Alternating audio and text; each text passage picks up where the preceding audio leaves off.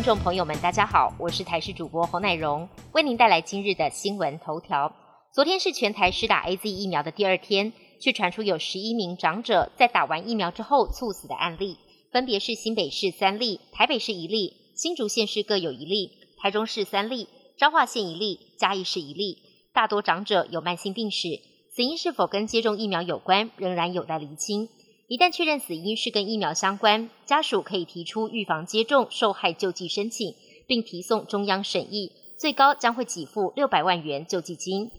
配合社区广筛，食药署日前已经核准通过两款居家快筛试剂申请，最快一周内能够抵台。不过有民众向媒体投诉，指称药局抢搭顺风车，私下在网络揪团购卖罗氏的居家快筛试剂，还标榜可以分拆卖，月底出货，开放预购。北市卫生局食药科表示，目前新冠肺炎居家快筛试剂为三级医材，不能开放网络贩售，违者可依医疗器材管理法开罚三万到一百万元。典型梅雨滞留风重返台湾，全台都要慎防剧烈天气。今天到礼拜六，台湾附近盛行西南风，迎风面水汽抬升，中南部容易降雨，背风面过山沉降，北部东半部晴朗炎热，将会连日有三十六度以上的高温出现。迎风面的降雨为不定时、局部性的，日夜都有几率，有时候会有比较强对流的发展。背风面则是降雨几率很低，午后山区偶尔会有非常零星的降雨。下周日、下周一风面接近，水汽增多，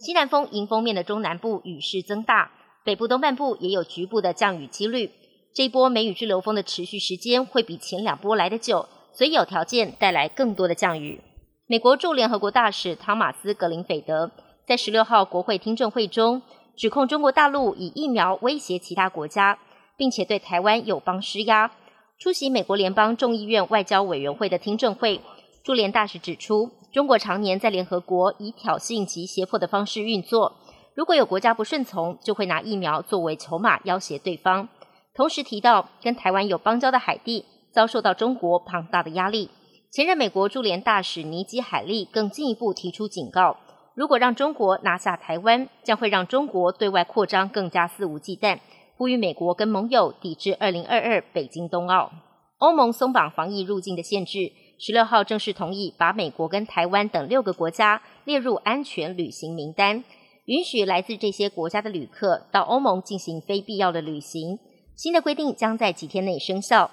欧盟二十七个会员国的大使在一项会议当中通过把美国、台湾、阿尔巴尼亚。黎巴嫩、北马其顿、塞尔维亚加入安全旅行名单。只要台湾推出跟欧盟认证相关的疫苗证明，赴欧旅行将会更加便利。不过，欧盟各会员国仍然可以选择自行要求来自这些国家的旅客进行 PCR 核酸检测，或是要求接受防疫隔离。全球瞩目的美俄高峰会历经约三个半小时的会谈落幕。美国总统拜登跟俄罗斯总统普廷都对这次的会谈给予正面的评价。不过，双方还有不少的分歧，包括了网络安全、乌克兰以及人权议题。